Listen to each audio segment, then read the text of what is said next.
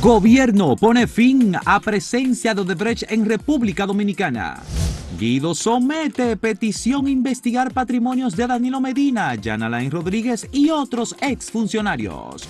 Ministro de Economía descarta con el presupuesto se quiera hacer una reforma fiscal por debajo de la mesa. Presidente Abinader preside el gabinete de la construcción del gobierno. El gobierno dominicano hizo el anuncio en el día de ayer a través del consultor jurídico del Poder Ejecutivo, Antoliano Peralta, en que se dice muy claramente que la compañía Odebrecht, la empresa brasileña Odebrecht, no permanecerá más en República Dominicana y los contratos que el Estado dominicano había establecido con ella quedan suspendidos.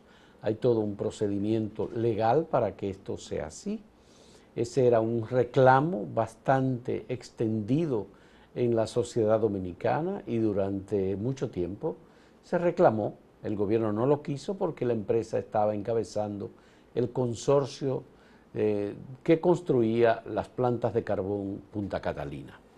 La decisión del gobierno fue anunciada, de inmediato el ministro administrativo de la presidencia dijo, caramba, por fin eso lo estábamos esperando hace algún tiempo. Y mucha gente en el país ha dicho que qué bueno, que era así, que correcto. Es una reacción a nivel de Estado, porque este gobierno es nuevo, pero a nivel del Estado dominicano muy tardía, porque todos los países habían eh, roto cuando se cayó ese escándalo eh, pusieron eh, término a, a, contratar a Odebrecht. En algunos casos fue expulsada de cámaras de comercio como ocurrió en Perú y en Colombia y simplemente se le obligó a terminar lo que estaba haciendo y a marcharse de inmediato. Lo que pasa es que también Odebrecht mantuvo contratos en República Dominicana consorciado en acuerdo con otras, otros, em, otras empresas. El caso del consorcio Acero Estrella mantuvo una relación muy eh, firme, muy estrecha con, con Odebrecht para el corredor Duarte 1 y el corredor Duarte 2 y algunas de estas obras no se habían terminado. Pero eso no fue obstáculo en otros países, porque eso se sabe bien que un consorcio se puede una de las partes sustituir, eso no hubiese sido. El mismo grupo empresarial Estrella era socio de Odebrecht en la construcción de Punta Catalina, igual que Tecnimón. Hay una eh, discusión sobre eh, los contratos y la finalización con la entrega de Punta Catalina al Estado Dominicano, que es una construcción, digamos, una inversión de más de 3 mil millones de dólares, hasta ahora lo que han dicho, eh, por lo menos el ministro de Energía y Minas, Antonio Almonte, ha dicho que llega a los 3.800 millones de dólares, la inversión del Estado en esta planta de Punta Catalina. Eh, el Estado recibió eh, correctamente como válido la entrega de, tanto de Punta Catalina 1 en noviembre del año pasado, como Punta Catalina 2 en abril de este año, y lo recibió conforme. Quedaron algunos temas pendientes y ahora eh, parece ser que el Estado está revisando eh, tanto la recepción en ese momento como muchos otros de los acuerdos y ha detectado que hay muchas, muchas fallas e irregularidades y por eso no está en disposición de llevar a cabo eh, como la finalización de la entrega. No hay que dar un cabo suelto. Recuerda incluso que había un reclamo del consorcio de un dinero y, eso todavía... ¿Se acordó? Se acordó, pero... Se acordó, eran 708 millones de dólares. Y hubo un pago. No, no, se acordó en una transacción que el Estado Dominicano hizo con Odebrecht en, una, en un tribunal de arbitraje de Nueva York Pensé que quedaba, yo pensé que quedaba algún pendiente. No quedó nada, no, no quedó nada. Por suerte entonces. El Estado Dominicano pagó yo 395 millones de dólares. Más, o sea, después que se dijo que no se iba a pagar más. Sí. Bueno, yo creo que esto debe servir de experiencia para siempre, para que no se vuelva a caer en este tipo de situaciones, de que gobiernos, supuestamente amigos, en ese caso fue el de Brasil, eh, convenzan y, los presidentes, eso es vergonzoso a veces, siguen casi como de vendedores, porque Lula vino hasta aquí. Y, entonces, disfrazada de supuestas ayudas, entonces, pero eso lo amarran con que tienen que contratar empresas de esos países. Eso no solo Brasil aprendió eso tarde, eso lo hacía muchísimas veces todas las potencias europeas y Estados Unidos. Eso se llegó a hacer muchas veces. Eh, y aquí hubo en pasados gobiernos, eh, mucho tiempo atrás, eh, funcionarios que se negaron a aceptar ciertas condiciones y simplemente los presidentes cedían a las presiones de esos países y los cancelaban. Eso se llegó a dar en más de una ocasión. Entonces, que se te toma eso de experiencia. Nadie da nada. No es verdad que ningún país regala nada a otro, ni una empresa. No. Todo es asunto de interés, de negocio. Entonces, en ese caso, cuando sean proyectos tan costosos que no exista la capacidad local, pues lo que hay que hacer es una licitación abierta, transparente, internacional, y que de verdad cuando haya un, proponente que llene las condiciones eh, con los mejores costos, y que todo esté claro, se le pueda adjudicar y no por diligencias y cosas amarradas como se hacía con Odebrecht. Bueno, pues eh, esto no termina el caso de Brexit en República Dominicana. Paralelamente, el Estado dominicano, a través de eh, el sector justicia, está siguiendo eh, el, el, caso contra las personas que habrían recibido sobornos, que dicen que son cinco nada más a las cuales acusan, ¿verdad? Porque no están los que están acusados, no, no, están siendo acusados nada más. Eh, eso está en un tribunal, un tribunal colegiado de primera instancia, luego de haber pasado varios años en la Suprema Corte de Justicia. Ya no hay nadie con jurisdicción privilegiada, esto prácticamente quedó sin sentencia luego de todas aquellas presentaciones que se hicieron. Lo único que quedó fue una sentencia del magistrado Francisco Ortega Polanco que decidió eh, las pruebas que se iban a utilizar y que excluyó finalmente a Jesús Vázquez Martínez como eh, que había sido incluido por Jean Alain Rodríguez a última hora. Pero esto va a continuar, Gustavo. Sí, eh, de hecho el Ministerio Público ha dicho que está revisando si los expedientes que se archivaron, que luego después se descubrió que decía que era de manera definitiva, ¿Tú sabes cómo que se le llama ahora ese expediente? ¿Cómo le llaman? Odebrecht 2.0. 2.0, como Matrix. bueno. Así mismo.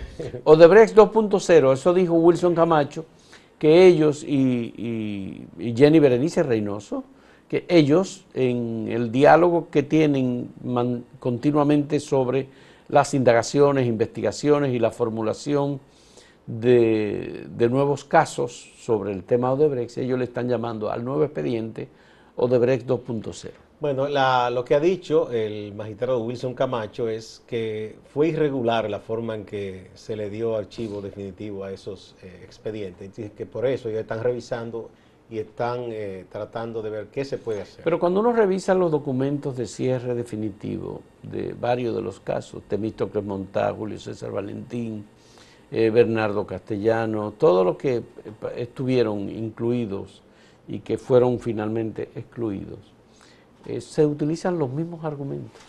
Fue el mismo expediente igual para cada uno. Pero eso es injusto, porque nadie puede colocar a Bernardo Castellano, un técnico muy reputado, y que no es un hombre que que, ha acumulado fortuna, que vive trabajando para vivir. Colocarlo a nivel de unos turpenes que acumularon millones y millones, por Dios. Es como, yo creo que eso es una barbaridad que se haga eso. Bueno, pues vamos a pasar a la pregunta que tenemos para ustedes en el día de hoy. Eh, ¿Quién es más fuerte en comunicación? Explique su punto de vista. ¿El gobierno que puede reaccionar a tiempo o la oposición que mantiene su maquinaria intacta? Usted nos responde con cualquiera de estas dos opciones. Comente la respuesta que nos puede ofrecer sobre este tema. ¿Qué ha dicho la gente? En un momento retornamos.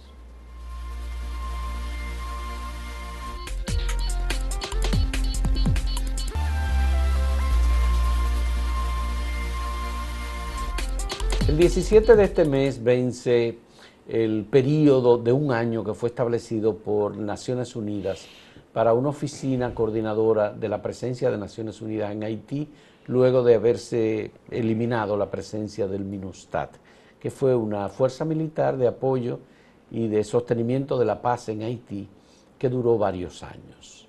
Este 17 se vence porque fue por un año nada más que se estableció. Y el Consejo de Seguridad de Naciones Unidas se reunió ayer y de manera pública ofrecieron nosotros aquí en Acento TV tuvimos la oportunidad de hacer la transmisión de la sesión para discutir el informe de la delegada de Naciones Unidas en Haití y las recomendaciones sobre la permanencia o no de esa oficina en Haití. El ministro de Relaciones Exteriores de República Dominicana, Roberto Álvarez, fue uno de los que ofreció un discurso, el discurso más consistente desde mi punto de vista, eh, sobre la situación de Haití, con mucha información sobre la grave situación de violencia en la que se encuentra Haití, más los grupos armados, las pandillas que dirigen eh, sectores, zonas completas de Haití, entrar a Puerto Príncipe desde el sur de Haití, por ejemplo, es muy difícil, para no decir imposible, si no se cuenta con una autorización de grupos paramilitares.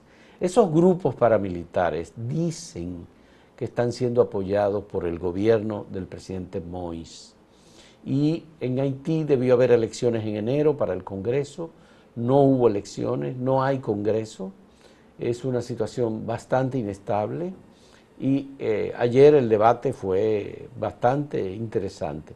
El 17 de octubre se va a ofrecer la resolución del Consejo de Seguridad sobre este asunto. Ahora, Roberto Álvarez dijo una cosa muy interesante y es que la comunidad internacional tiene que apoyar la búsqueda de solución pacífica, ordenada y plausible, digamos, al proceso de integración y desarrollo de Haití, que no puede haber una solución dominicana. Dominicana cargando Haití y a los haitianos no puede ser una solución y que eh, la comunidad internacional tiene que dar un apoyo mayor. Se había acordado que le iban a buscar unos 450 millones de dólares la comunidad internacional para Haití y hasta este momento, eh, un año después, apenas se ha conseguido un 16%.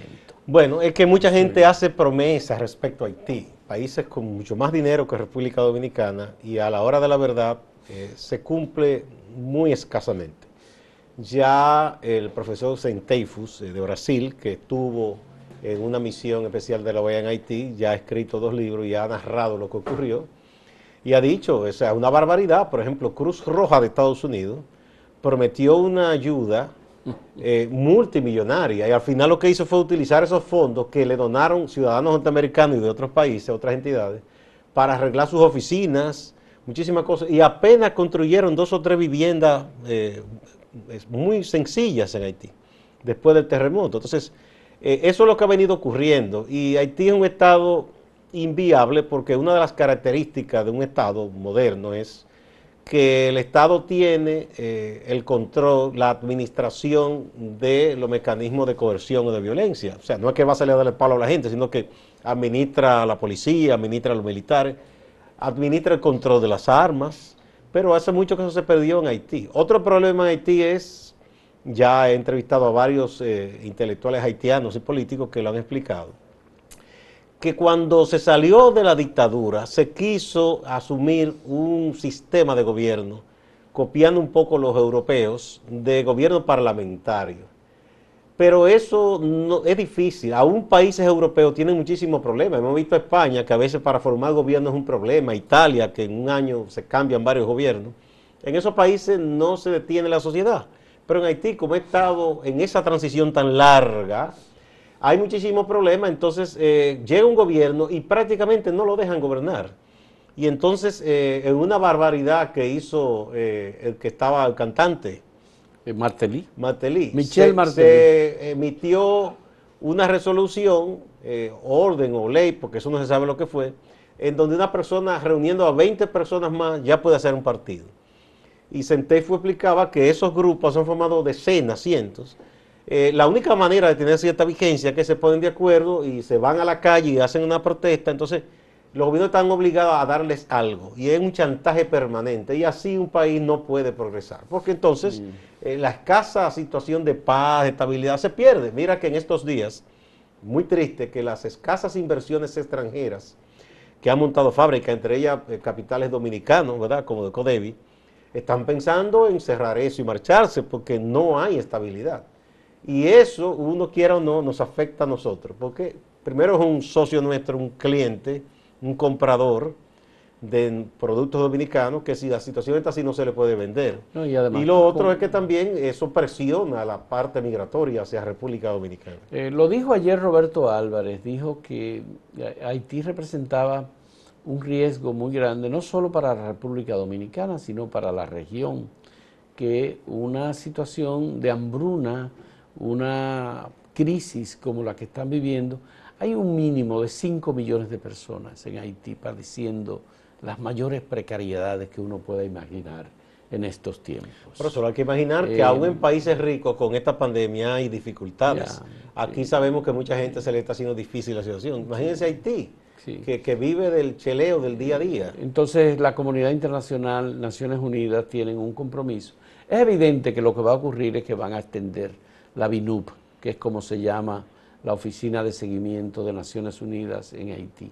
Pero hace falta un compromiso de los líderes políticos haitianos, de las propias autoridades eh, y de las, los empresarios que todavía quedan en Haití, organizaciones Bueno, de la y sociedad aunque no civil. estén allá, lo que son haitianos y tienen mucho dinero, que tienen sus capitales fuera de Haití, Fuera de Haití. tienen también que hacer un poco Entonces de hace falta un acuerdo viable y a largo plazo que posibilite un pacto con puntos mínimos, Gustavo, cuatro o cinco puntos, nada más, y que eso permita celebrar elecciones, legitimar un gobierno que pueda hacer una reforma de la Constitución Y que elimine ese que sistema elimine parlamentario. el sistema Eso- eso parlamentario no- no europeo camina. que ellos establecieron, Eso no que tengan un sistema presidencialista en donde el presidente pueda tomar decisiones, formar gobierno sin necesariamente apoyarse en el parlamento. Porque eso no funciona. Porque ahora no hay parlamento, por ejemplo, por tanto no puede haber gobierno. No, no, porque Entonces, que de hecho eh, el gobierno lo forma el parlamento, pero el ministro en verdad ya es el administrador de gobierno y no se puede nombrar, es un problema.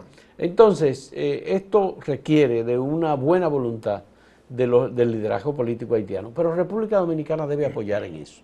Yo creo que eh, hay gente y sectores y grupos en Haití que están interesados y que ven la posibilidad de que la experiencia dominicana pueda servir a los haitianos. Sí, en eso se Digo- puede colaborar perfectamente. Entonces, porque eh, hay gente que tiene una epidemia muy sensible y cree que no se puede hacer nada respecto a Haití. Franz Duval, el director del periódico Le Noveliste, eh, escribió hace poco, con motivo de, de la transición en República Dominicana, un artículo brillante sobre cómo los haitianos están obligados a ver el proceso democrático El ejemplo dominicano. dominicano, sí. El ejemplo dominicano. Y decía, hay una delegación y el presidente va a ir a la toma de posesión de Luis Abinader.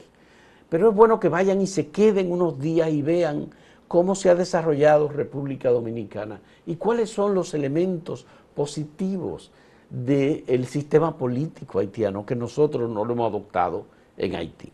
Creo que eso es importante, pero ojalá que se pueda crear un ambiente, como ha dicho el propio ministro dominicano de Relaciones Exteriores, que apoye, que ayude en, en ese desarrollo democrático de Haití y que no sea necesario tanto, tanto tema migratorio. Hoy el Listín Diario publica una información eh, gravísima en el sentido de que, bueno, dice que por la frontera han pasado eh, cerca de ocho- 800 personas u 8000 personas sin, ah, sin con COVID o, o sin control Yo- sanitario. Yo esa cosa la pongo en duda porque si una cosa hay que reconocer, eh, y eso se le debe reconocer al pasado gobierno, que hizo un esfuerzo importante por fortalecer el control, se le dio más recursos a las autoridades militares, ya el propio ministro de ahora lo ha dicho, que recorrió la frontera y que eso está mucho mejor.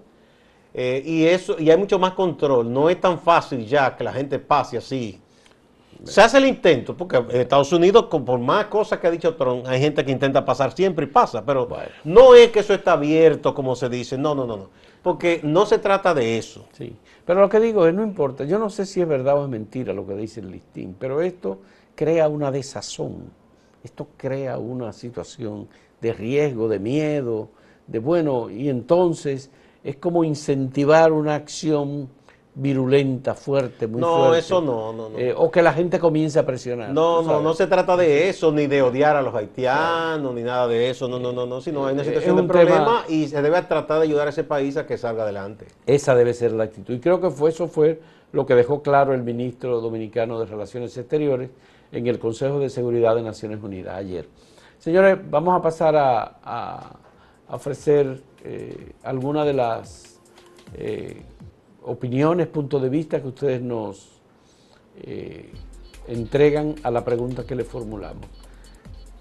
¿Quién es más fuerte en comunicación? Explique su punto de vista. ¿El gobierno que puede reaccionar a tiempo? ¿La oposición que mantiene su maquinaria intacta en los temas de debate y de discusión que hay en este momento? Que han estado, por cierto, muy eh, intensos, en estos días.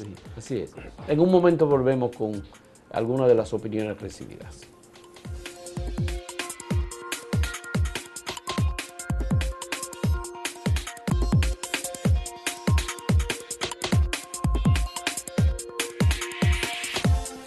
Bueno, antes de leer las reacciones de ustedes, dice el listín que son 87 mil personas, Gustavo. Eso es un hipérbole. un hipérbole, sí. Eso no, tiene sentido. Vamos a ver algunas de las notas que ustedes nos han enviado a la pregunta que le formulamos. En general, en Twitter, eh, eh, la gente está respondiendo 32.8% que el gobierno es más fuerte, pero 67.2% dice que la oposición lo, es más fuerte. 758 votos. En Twitter, al momento que se hizo ese corte. Al momento en que se hizo el corte, así es. Vamos con eh, las respuestas. Edwin de Sena dice simple, los gobiernos compran a la mayoría de los comunicadores y con la presión controlan los medios tradicionales y les mandan líneas. Pregúntenle al PLD, ellos saben bien lo que es eso. Vamos a ver, otra aquí viene Aldonza López, dice, porque el gobierno sale a explicar cuando ya sus noticias se han escapado por otra vía. Ese está diciendo que es la oposición más fuerte. Así es. Eh, Ediburgo Rodríguez, el principal partido salió del poder con una estructura de comunicación al servicio de sus intereses. Duraron 16 años recibiendo beneficios del partido y el gobierno igual se coincide con la misma... José Antonio Guzmán R. dice, la oposición supo dejar un ejército bien armado de periodistas y comunicadores. Además, cuando una oposición cuenta con recursos informativo y económico, suele ser una oposición dura de combatir. La siguiente, Daisy Esther González. El gobierno no da pie con bola en materia de comunicación. El licenciado Evaristo Martínez, dice la oposición, porque tienen mucho dinero del que les robaron al pueblo y pueden invertir una parte para tratar de desestabilizar el nuevo gobierno, para hacerle creer al pueblo que solo ellos saben gobernar. Como se sabe, aquí hay muchos tontos que le creen a esos corruptos. Bueno, pues, eh, eh, ¿algún otro criterio, punto de vista u otro? Sí. En materia de comunicación, bueno, aquí la en general en el portal. En YouTube. En, YouTube, sí. Hemos tenido que la oposición es más fuerte porque mantiene intacta su maquinaria de propaganda. 47.83%. Y los que dicen que el gobierno, el 42.03%. Sí, es el portal, pasa que tiene el símbolo de YouTube. El portal. Es en el, portal, que colocamos también una versión de, la, de sondeo. Ya saben, señores, muchas gracias por sus puntos de vista. Vamos a pasar a nuestro compañero Máximo Laureano, que como cada día nos ofrece un reporte sobre los hechos más importantes en Santiago y el Cibao. Gracias, saludos. Iniciamos con el tema de la planta de distribución de gas licuado de petróleo, Copegas, ubicada en la carretera Peña, municipio de Licey, al medio. Un incendio tras una explosión ocasionó la muerte de dos personas hay nueve personas recluidas en distintos hospitales y que su condición es delicada según los reportes médicos hasta ahora. Tras el hecho, hay muchísimas versiones. Se habla de que la planta no tenía el permiso de la municipalidad. El alcalde de Licey al Medio, Miguel Paulino, ha dicho que esta autorización la otorga el Ministerio de Medio Ambiente y el Ministerio de Industria y Comercio. De toda manera, está anunciando que esta planta se mantendrá cerrada hasta que se agote un protocolo de investigación que se está llevando a cabo para determinar qué pasó, qué pudo haber provocado este incendio en la distribuidora. Cambiando de tema, vamos a Bellavista. Es un barrio ubicado en el suroeste del centro urbano de Santiago. Allí varias familias han resultado afectadas, sus casas afectadas por las explosiones de la red de distribución de agua de la Corporación de Acueducto y Alcantarillado de Santiago Corazán, es decir, la tubería. Cada cierto tiempo hay unas explosiones que causan inundaciones. Hay dos querellas contra Corazán, dos audiencias aplazadas, una para noviembre y una para febrero, porque se está buscando que se puedan hacer de manera presencial para que participen todos los involucrados. En esta semana o este fin e inicio de semana ha habido nuevas explosiones como esa que ustedes están viendo ahí en pantalla. Y esto mantiene en incertidumbre a todas estas familias en Bellavista. SOESI, Sociedad Ecológica del Cibao, está denunciando y está exigiendo al gobierno que detenga los permisos otorgados por autoridades pasadas para construir sendero en el área protegida del pico Diego de Ocampo, aquí en la provincia de Santiago. La razón de ser de SOESI tiene como centro cuidar esa reserva natural del pico Diego de Ocampo. Mayelin Consuegra, quien es la presidenta de SOESI, ha estado haciendo la denuncia y haciendo el llamado precisamente al presidente de la República, Luis Abinader. Juan Marte, presidente de la Central Nacional de Trabajadores del Transporte, CNTT, entiende que no es tiempo de hablarle de impuestos a las familias dominicanas y menos en este momento, dice Juan Marte, de una pandemia que ha creado una crisis de salud social y económica. Distante pero pendiente de los temas de la actualización noticiosa desde Santiago y la región del Cibao. Siga la programación de Acento TV.